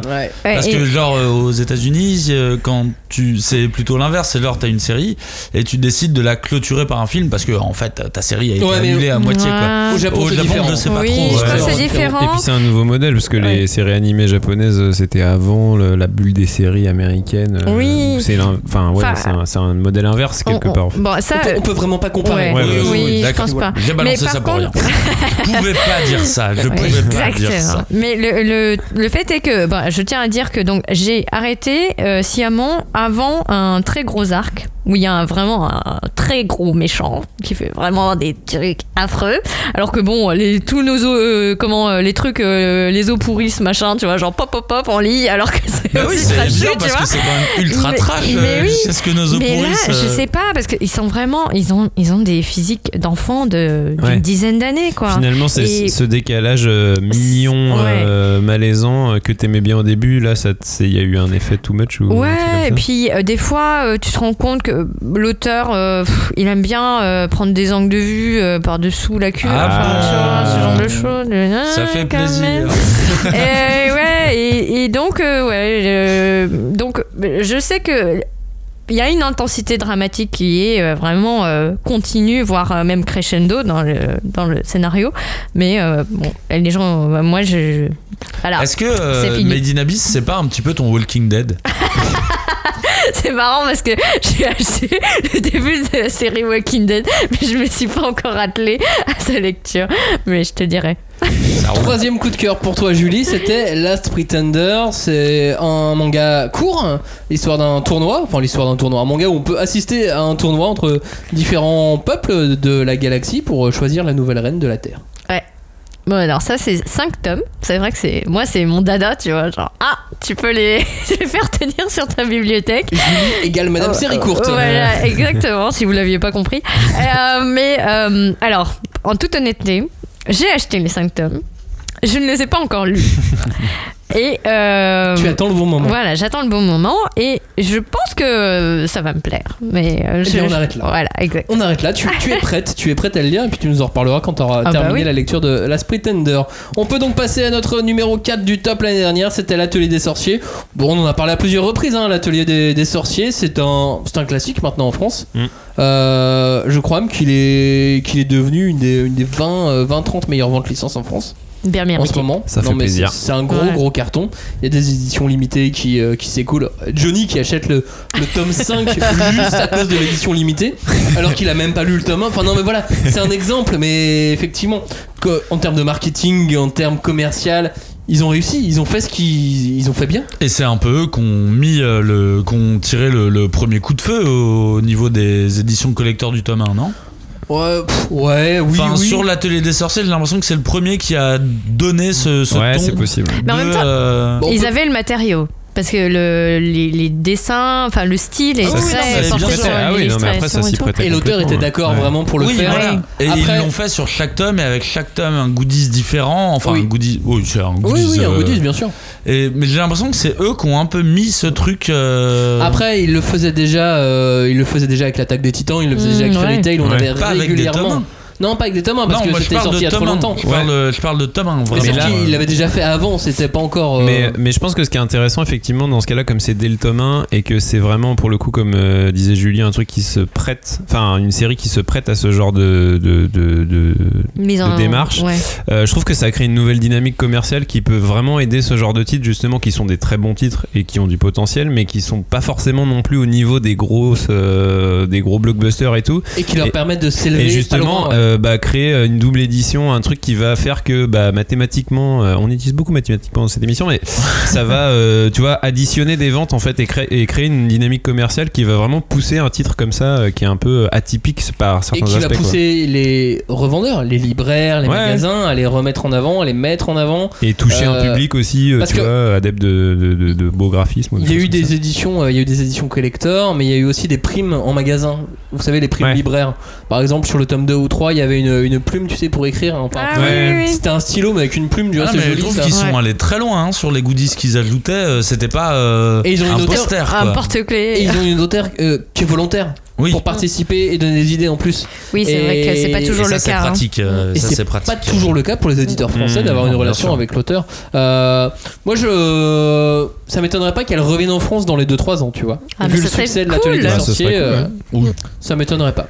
Euh, ça, c'était notre numéro 4 et on va enchaîner. Du coup, on va faire un petit point avec l'événement de l'année numéro 4 puisque c'est chez le même éditeur. C'était Mashima. Encore, et Encore. toujours Mashima. En fait, tous les ans, j'ai l'impression qu'il y a une année Mashima. Je, je sais pas, mais il, il- il fait trop. Il Ouais, fait du tout coup, le est-ce temps. que c'est un événement Bah, euh, du coup, je suis en train de me dire que de moins en moins, c'est- ça en va un événement. Bah, euh, c'est encore au-dessus d'un événement au final. Est-ce que Machima devient pas un marronnier Ouais, c'est. Genre euh, le marronnier rendez-vous. de l'année C'est euh. le Amélie Nothomb du manga, tu sais. Ouais, attends. Bah non mais oui il y a de ça clairement donc l'année dernière c'était Eden Zero euh, sa série de de urban euh, science-fiction De- non, de science fantasy. Science de fantasy. science fantasy c'est ça ouais euh, Eden Zero bah Tu vois, t'as dit c'est ça, ouais. Et Bah, qui- c'est à peu près comme ça qu'on Et, euh, traite. et qui a finalement vérifié notre théorie selon laquelle tous ces mangas se situaient dans le même univers, c'est ça? Non On a- Ouais, bah, qui a un Machima Ouais, univers. Ouais, il y a en un tout Mish- cas. Mashima, Mashimaverse. Machima. Mishima parce que Mishima c'est dans Tekken Ah oui, Mais- Mishima, C'est un mec un peu énervé, qui est assez différent de l'auteur. plutôt ouais Ouais. Euh, non mais voilà Eden Zero c'est euh, ça se lit tout seul en fait Moi, Mais- je suis d'accord, ça se lit, euh, ça se lit tout seul. C'est pas forcément bon, mais euh, il y a vraiment aucun mal à le lire et euh, et je reste toujours persuadé parce que autant il y a des trucs dans Eden Zero qui me fascinent, la manière dont il traite les robots, je trouve ça. Hyper humain. Et je trouve que ça a réussi à chaque fois à me brancher en mode genre ah les robots n'ont pas de sentiments tu vois. Et ça marche tu vois. Mais oui. Et après, de l'autre côté, il va mettre son gros marteau de Eh les gars, je vous avais pas prévenu, on s'en bat les couilles de la science-fiction, tous les concepts, euh, réalité virtuelle et tout, on s'en fout, on est là pour du fun. Et c'est toujours ces moments où moi je décroche un peu, mais par contre, il y a que du plaisir à lire ça en fait. Euh, c'est. non je suis d'accord Ça se lit, Ouais. ça se lit. et après mais je comprends totalement qu'on peut ne pas aimer parce qu'on cherche autre chose Oui, mais, bien sûr. mais voilà ça se lit tellement Ça bien lit, tellement euh, facilement euh, Les designs sont cool, euh, ces persos à chaque fois ils sont cool, même s'ils sont pompés de fairy tail ou autre. il arrive, des- ça marche quoi. C'est genre putain, mais c'est quoi la recette du Big Mac? Bah on te la dira pas. C'est pour ça qu'on la vend, ça marche. Et puis 2020, 2020 on en a encore. 2020, Ouais. donc on a donc là en 2019 on a eu quand même la suite de Fairy Tail. On a eu un spin-off de Fairy Tail. On a eu le crossover le plus improbable de l'u- de l'univers Mashima, la, la série où il y a le héros de Rave, le héros de Fairy Et Tail, le ça héros c'est donc de prévu. Enfin ça continue. Ça oui, c'est arrivé là en numérique. Ah oui, Euh, oui, c'est en numérique seulement. Ouais, en numérique seulement, mais euh, effectivement, il y a tous ces héros qui se retrouvent dans une série. Euh, Il y a un autre spin-off qui euh, s'appelle Fairy Tail euh, City Hero, euh, où Natsu, Lucy et Happy sont des policiers qui protègent la ville.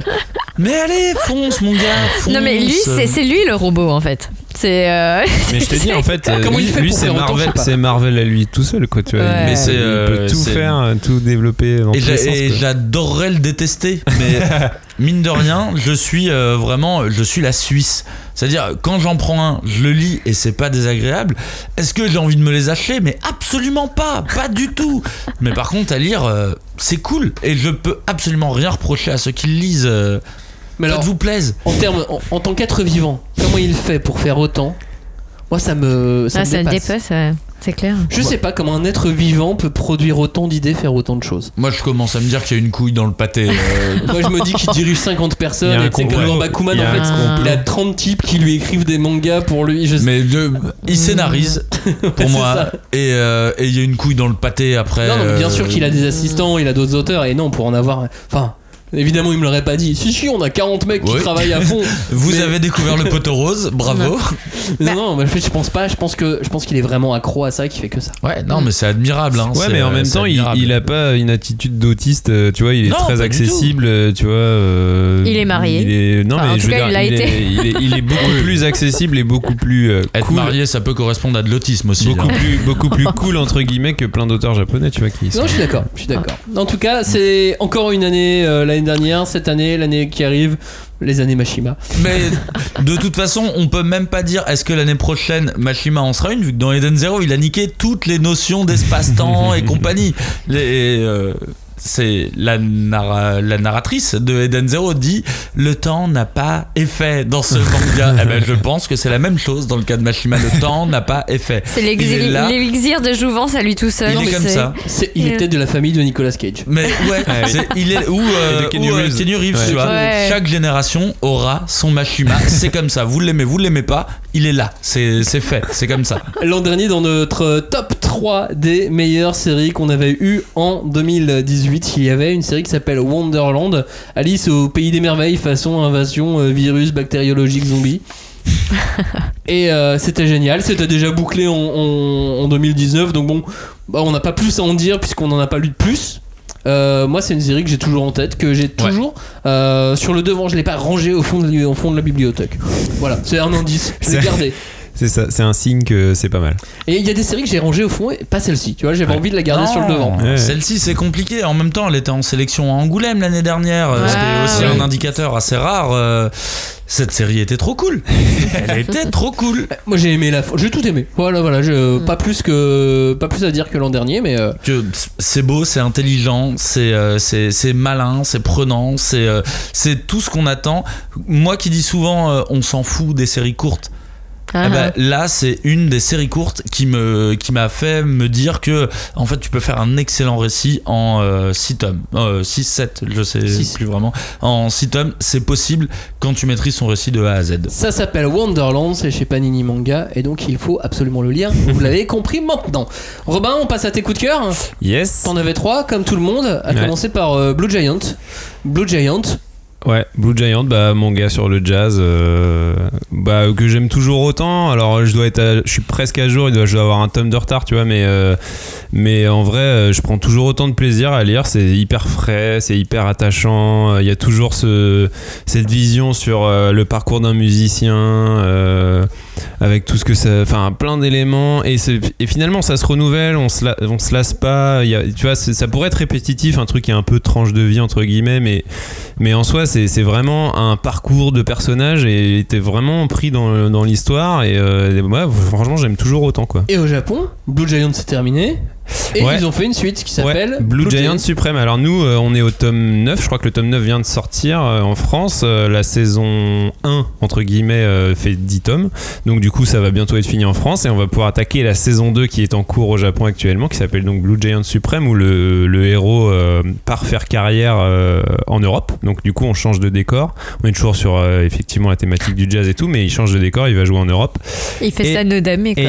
Et, et j'ai ouï dire que dans cette saison 2, il y aurait en guest star, dessinée dans le manga, Charlotte. Charlotte qu'on avait Que reçue oui. ici Dans le quiz pour pour le quiz pour Neverland, Neverland. Donc euh, j'ai hâte de la voir euh, Ah, mais dessinée rien par, pour euh, ça. par l'auteur de Blue Giant. Ça peut être très drôle. Bah ouais, carrément. Dans tes autres coups de cœur, il y avait un titre que je pense tu n'as peut-être pas relu, ou en tout cas tu n'auras pas beaucoup plus à dire, parce que c'est Atomic Strip. Bah, C'était un one-shot. Bah, c'est ça, c'est un one shot, c'est un recueil d'histoires euh, Courte, courtes forcément. de de, de, de- d'œuvres de jeunesse de Atsushi Kaneko, qui est un auteur que j'aime toujours autant et que j'ai que j'ai toujours envie de suivre et dont je suis j'ai hâte de voir ce qu'il va pouvoir nous proposer par la suite. D'ailleurs, n'hésitez pas à aller voir notre émission sur Atomic Exactement, on a fait, on en a fait une émission carrément. Euh, mais du coup, voilà, j'ai rien de plus à dire si ce n'est, bah, si vous l'avez pas lu depuis, euh, allez-y quoi. Contrairement à Dr Stone, où alors là, tu as quand même beaucoup Et plus là, à dire. et là, ça continue, Dr Stone. Non mais Dr Stone, c'est trop bien. Franchement, honnêtement, bah là, je, je, je, avant de, avant de venir pour cette émission, je finissais le dernier tome en date, qui est donc le tome 9, euh, sorti chez Glénat, et c'est vraiment, mais je prends toujours mon pied. C'est, hyper rythmé. En plus, là, l'intrigue, elle s'étoffe. Euh, Il y avait cette espèce de mix euh, vulgarisation scientifique shonen qui commence à un peu aller plus vers le shonen. Il y a moins de vulgarisation, mais c'est pas plus mal parce qu'au final, euh, l'intrigue se lance vraiment. euh, il commence à y avoir des enjeux, des, petits phénomènes un petit peu plus dramatiques et tout. Donc là, vraiment, on rentre dans le cœur du sujet. Et, euh, et puis, bah, c'est Boichi. Bon, vous en- avez parlé tout à l'heure. Alors, certes, Cagnard l'aime moins sur cet exercice, mais, mais moi, je trouve que ouais, ses designs sont hyper cool. Le scénar de l'auteur dont j'ai oublié le nom, mais qui était le scénariste de High Shield 21, c'est toujours aussi cool. C'est vraiment, c'est marrant, c'est rythmé, c'est fun. Franchement, allez-y, quoi, c'est trop bien. Et puis surtout, euh, maintenant ils sont loin. Mais oui. qu'au début, il fallait inventer des, des procédés chimiques, des trucs comme ça. Mais maintenant, ils inventent des trucs Mais c'est pour ça. technologiques de ouf. Mais oui, et euh, c'est ça, les, les, les inventions qui, qui Mais- développent euh, vont de plus en plus loin. Alors- et genre vraiment, ça, quelque part, c'est limite, ça réécrit l'histoire de l'humanité, mais tu sais, avec genre une personne qui qui tu vois euh, euh, remettrait l'humanité sur les rails mais avec les connaissances qu'on a aujourd'hui donc c'est toi tout- ça Mais va ils, euh, ils sont encore à l'âge de pierre quand même. Parce Bah, que moi j'ai pas j'ai lu euh, donc le- juste le tome 1 et 2 je crois. Ouais, mais Ouais. t'inquiète, ils Ouais, non, mais en- de téléphone portable. Ouais, après. ouais, en fait, là, euh, là ils, en Ouais, sont, hein. ils en sont à avoir fait un tank. Donc, tu vois, c'est vraiment. euh, on commence à être vraiment sur des inventions euh, beaucoup plus euh, Ouais. développées. Mais, mais c'est toujours, euh, ouais, dans un. Enfin, je sais pas, ouais, dans une. Parce que moi c'est un des rares titres pour lesquels il y a des gens qui re- enfin comment dire, qui ont arrêté le manga à un certain moment parce qu'ils avaient autre chose à faire, euh, autre chose à lire. Et là, ils ont ils ont été intrigués par euh, Dr Stone et ils se sont remis au manga grâce à ce Ouais, titre-là, mais, tu vois. mais parce qu'il a, un- il a un Ouais. pitch qui est hyper accrocheur Ouais. et tout. Et, Et il est euh, intelligent. Et il est intelligent. Et surtout, ce que j'aime, c'est qu'à la limite, les premiers tomes, ils avaient peut-être tendance à se lire un poil vite. Et là, je trouve que ça se densifie euh, l'action et tout. Et euh, vraiment, surtout le tome 8. Alors, le 9 se lit peut-être un poil plus vite, mais le tome 8, euh, vraiment, est plus dense. Et vraiment, ça commence ouais, à prendre du corps et tout. Et c'est, ouais, là, on est, ça y est, on est sur une, une saga, quoi. C'est trop cool. Dr Stone, c'est signé Boichi et Richiro Inagaki. Voilà, j'avais totalement oublié. Pardon pour monsieur Inagaki. aux éditions Glénat. Euh, dernier événement qui a eu lieu, euh, enfin non avant dernier, tiens, encore un autre après. Euh, L'année dernière, enfin là il y a deux ans, pardon, euh, en 2018, c'était les, les premières rééditions de Tezuka. Mhm. Eh oui. Ça y est, on était content. Bon bah voilà, Tezuka Oui. est disponible en France. Si vous avez, je comprends que ça puisse rebuter encore les gens. Mm. C'est pas toujours évident à lire. Mais si à un moment donné vous devez, euh, comment dire, faire l'effort de se jeter, de lire quelque Ouais. chose, Bah, allez sur du Bah, Tezuka. aller sur du Tezuka. du- S'il y a un effort à faire Oh. quelque part, c'est peut-être pour essayer de lire du, du Tezuka parce que une fois que vous serez dedans, normalement, Ça, pour la majeure partie Ouais. des, des- Bah, des histoires, vous devriez aller au bout et être content. Bah oui, il maîtrise tellement que. Et puis en fait, c'est juste, c'est, euh, c'est du patrimoine. C'est comme dans tous les arts, euh, quand tu t'intéresses au patrimoine, c'est- il y a une espèce de démarche, une espèce d'e- d'effort à faire euh, personnel parce que voilà, effectivement, c'est du patrimoine, c'est une espèce de, de, de, de retour aux sources du truc et, et c'est moins séduisant à première vue Mais il que faut ce pas, que tu il lis. faut pas se forcer pour autant. Il faut pas se forcer, il faut pas se forcer, mais Non. il faut quand Je même, pense il que faut quand même que ce soit une démarche personnelle. Je pense que euh, c'est vraiment un moment dans ta vie de Exactement. lecteur. Et voilà, T'as envie et, euh, d'aller plus loin et c'est le moment où il faut y aller. Mais Ouais. faut pas se dire. Et je forcerai jamais personne, mais je trouve ça cool que euh, à l'heure actuelle, euh, avec ces, ces nouvelles éditions, euh, ce soit accessible facilement Et pour trouvable, qui a voilà. envie Mm. de s'y mettre et c'est trop Voilà. bien. Là, à l'heure actuelle, c'est trouvable, ce qui est déjà génial. Voilà, ce et qui je- est vraiment Et, génial. en et je soi. dirais pas vous avez aucune excuse si machin, mais en tout cas sachez que c'est disponible et euh, donc Bah. euh, si vous avez envie d'y aller, allez-y quoi. On en avait aussi un peu parlé quand on avait fait euh, l'émission sur le nazisme à travers le manga, parce que, et, enfin, je rebondis sur ce que disait Cagnard, mais euh, une fois que t'as as commencé, en général, ouais, t'es es happé, quoi. Enfin, l'histoire mais- des trois Adolphes, euh, c'est exactement ce que j'avais revu, Non, mais c'est- re- revécu. Ouais. je- Un Voilà. maître de la narration. Ouais. on a l'histoire des trois Adolphes, on a la fin de la vie de Bouddha qui est Ouais. donc Oui. euh, dispo maintenant entièrement. On a eu MW. MW. Et puis l'année dernière, l'année prochaine, on va avoir Phoenix. On va avoir Phoenix. Enfin, moi, j'ai- franchement, je- j'adore Tezuka, mais j'ai jamais lu Phoenix. Et mais- euh, rien que le pitch qui est genre. Je sais pas, c'est- je sais plus ce que c'est, mais c'est genre l'histoire de l'humanité euh, à travers. C'est du genre, c'est même Kubrick, il aurait pas été aussi euh, Aussi audacieux, aussi ambitieux Avec que ça. Donc, euh, donc je trouve ça dingue. Ah, déjà, que la vie de Bouddha, c'est aussi euh, un ouais. gros morceau, quoi. et j'ai vraiment qu'une envie, c'est de lire ça, quoi. Mm. J'ai j'ai vraiment juste un délire de. Pour moi, il faut pas lire du Tezuka en se disant Ah, il faut que je lise du Tezuka. Je pense que faut que, vraiment que ça soit une démarche naturelle et que euh, ça soit vraiment t'as envie de, de connaître un petit peu plus le médium, un des médiums que t'adores. À ce moment-là, tu te sens prêt, t'y vas. Mais il faut pas se dire je dois lire du Tezuka. C'est faut que ça vienne de toi en fait, Ah sinon oui. va y avoir un blocage. Ouais, ouais, va mais va clairement y avoir un blocage. Et Phoenix, il, il est assez marrant parce que c'est un- à l'époque, euh, je sais pas quelle va être la tomaison là cette fois-ci, mais à l'époque, les tomes de Phoenix pouvaient se lire indépendamment. Ouais. Mm. Oui, parce que c'est des histoires en fait euh, qui sont Reliées indépendantes, par, mais euh, reliées par l'image du phénix. euh, Par, voilà, revit, les hommes à travers voilà. les âges vont chercher le Phoenix Exactement. pour différentes raisons. Eh, Billy Bat Ouais. Bah, il s'inspire évidemment. Bah, oui, évidemment, ouais. Urasawa, si vous aimez Urasawa, il y a Oui, quand même a- il y a- 99,9% de chances que vous aimez, euh, que vous allez Oui, aimer euh, Vu Kurosawa le cite en auteur. évidemment. ça.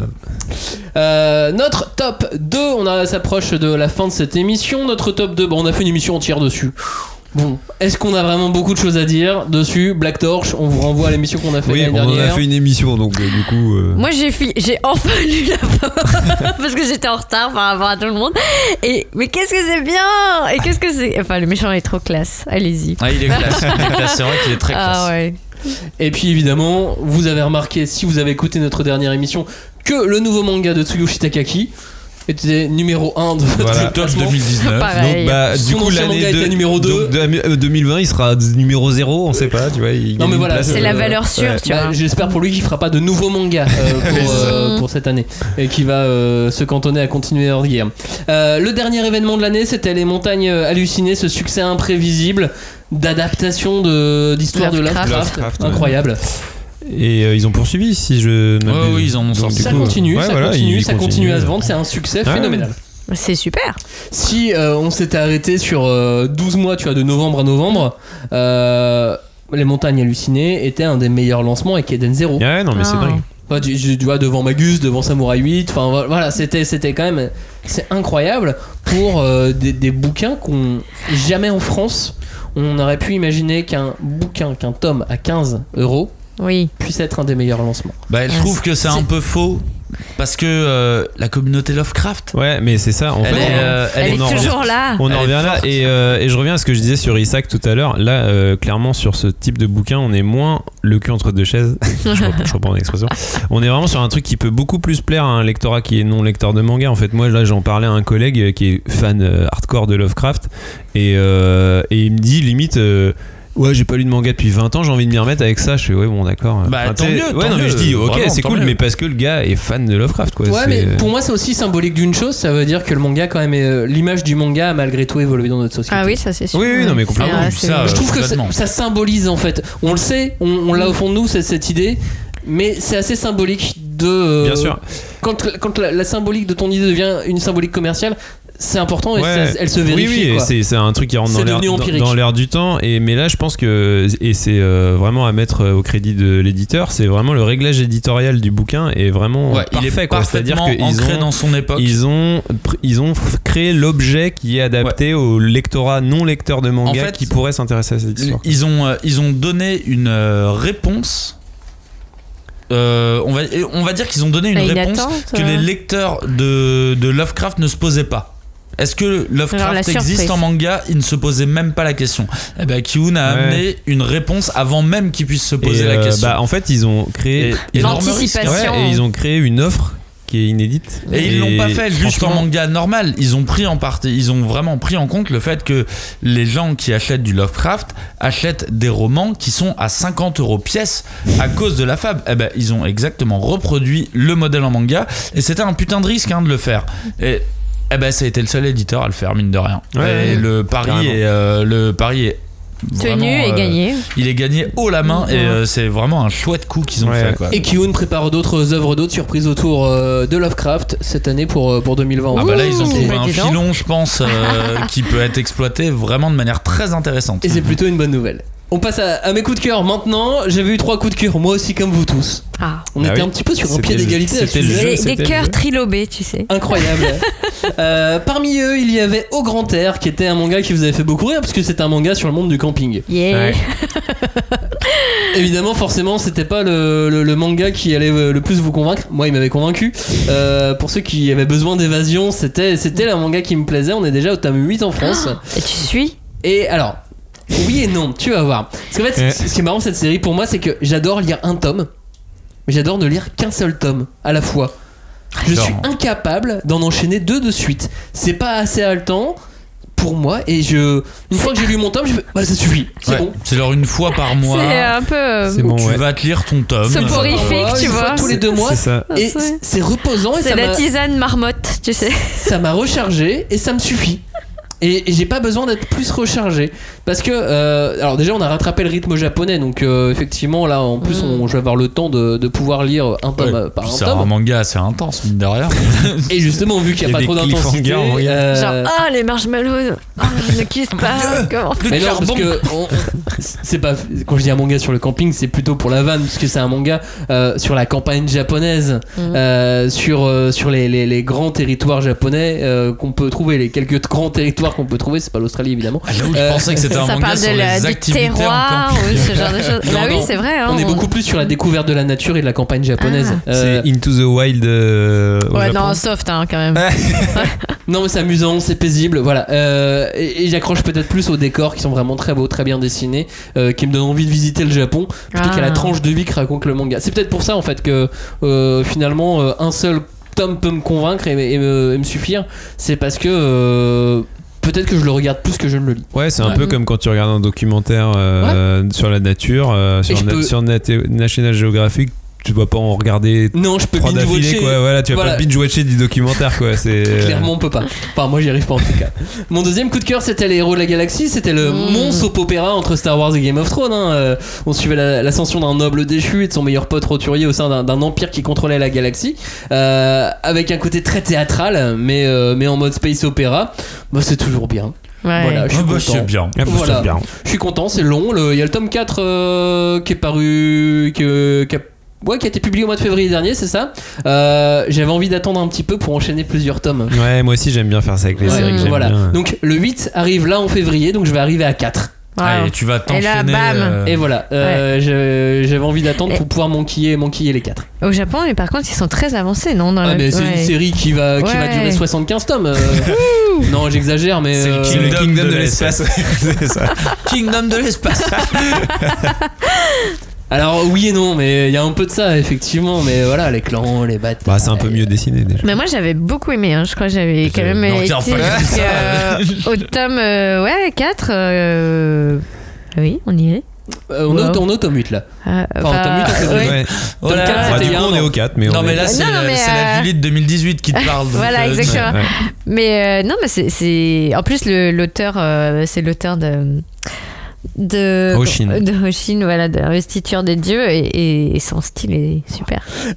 Mon dernier coup de cœur, euh, c'était Stranger Case. Stranger Case, c'était un, un duo, euh, un duo assez insolite avec euh, une histoire de, de yokai au milieu. Je vous en avais parlé assez longuement l'année dernière et euh, je dirais que le tome 8 m'a tué. Euh, Aïe, aïe, aïe. on, on était sur un arc euh, du tome 2 au tome 7. Et alors là, arrivé au tome 8, histoire autoconclusive, Ah ouais. Ça m'a totalement vacciné de ce manga pour l'instant. Je- Attends mais genre cycle autoconclusif ou euh, En fait, bah, t'as le tome 1, tome 2, Ouais. tu vois. Ensuite, petites histoires. Moi je me souviens j'avais lu le début c'est petites Petite- histoires. Petite euh, histoire, mais tu sais que c'est des petites avec, histoires qui vont ouais. t'emmener sur un. Il y a du background arc. euh, derrière. Tome 2 commence un arc qui va jusqu'au tome 7. Ok. Et là, tome 8, un tome autoconclusif qui m'a totalement perdu. Mais la série est finie. Non, Bah, Peut-être que ça sent non un peu après ça a Ah. repris, mais euh, non, ça a repris, ça Et continue. il se relance sur des trucs, au- des Ouais. tomes autant- Tu sais pas du coup sur Je- des pas vu la relance, conclusifs Je sais pas, j'étais Ouais. trop dégoûté et j'ai fait bah vas-y, mais euh, va faire autre chose dans ta vie quoi, Ouais. mais arrête de m'embêter. Euh, En soit- italien ça se dit va fanculo. Ouais. J'ai l'impression. euh, Vas-y va faire des trucs dans ta vie. va faire des trucs dans ta vie mais pas dans la mienne voilà c'est tout non mais voilà c'est c'est Ok. parfois il y a parfois il y a des tomes tu fais mais euh, j'arrête Ouais. voilà Hmm. Ouais et puis t'as été intrigué à un moment du coup c'est déceptif. bah euh, ouais ouais ouais bah oui ouais. c'est- en fait c'est- c'est ça tu pars de haut et puis tu quand tu tombes bah ça te fait mal et des fois t'as pas toujours envie de te relever t'as envie de passer à autre chose Je te l'avais dit mec. Ouais. Je te l'avais dit qu'elle allait te faire du mal cette fille. C'est c'est marrant parce que tous les trois, vous avez dans vos coups de cœur, il y a une déception et moi non, donc je suis content. Attends Comment il le prend de haut là ça parce qu'il a gagné tous les quiz l'an dernier. Calme-toi C'est dans, dans, Mais dans ton prenez top- la vie du bon côté, vous gagnerez les quiz, Calme-toi, c'est dans ton dis. top, il y a un one shot, ce qui veut dire que t'as pris une veuve. En gros. Oui, oh, ça vois, va. bah oui, Ah oui, mais j'ai pas été c'est déçu de ce one shot, tu vois. Je suis sûr, que j'aurais relu. Bah il était comment ça, tu pourrais être déçu d'un Bah, one shot Mais le non, c'est c'est pas tu peux pas. C'est un cheat code, il a mis un one shot. euh, ça n'a Qui- aucun sens. qui était numéro 1 l'an dernier de notre top A priori, Robin. Non, c'est vrai, les mais quiz. pas que. Robin n'est pas un manga c'était évidemment Pas encore. Ça viendra. Ça viendra, ouais. non mais c'était de Promise Neverland évidemment Ah, bah bah oui. oui. voilà on en a Et parlé qu'est-ce 15 qu'on fois a à déjà dire C'est ça. On va faire une nouvelle émission. Yay Bah, oui, on en fera une après le tome 18, 17. On va, on va peut-être attendre un petit peu maintenant. Oui, mais on va attendre un peu là. Pour finir cette émission, ce retour vers le futur de 2018, bon, je je suis plutôt content finalement de, de nos choix. Oui, on a eu des déceptions évidemment, mais on peut pas être content de tout. On peut Bah, pas à être. part euh, ouais, c'est juste que lui ment, mais, euh, mais, Il ment.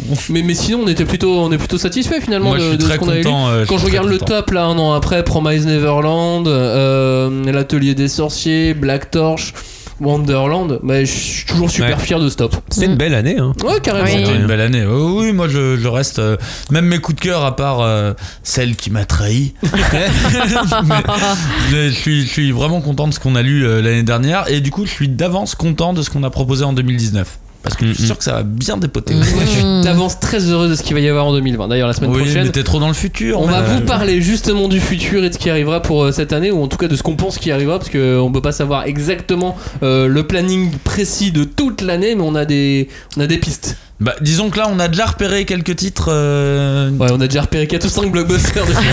Alors, outre les blockbusters, on a déjà repéré des titres qui valaient un petit peu le coup Oui, d'œil. carrément. Les titres sales, les titres dégueulasses, Oh. les titres romans graphiques comme Romain les aime, les titres.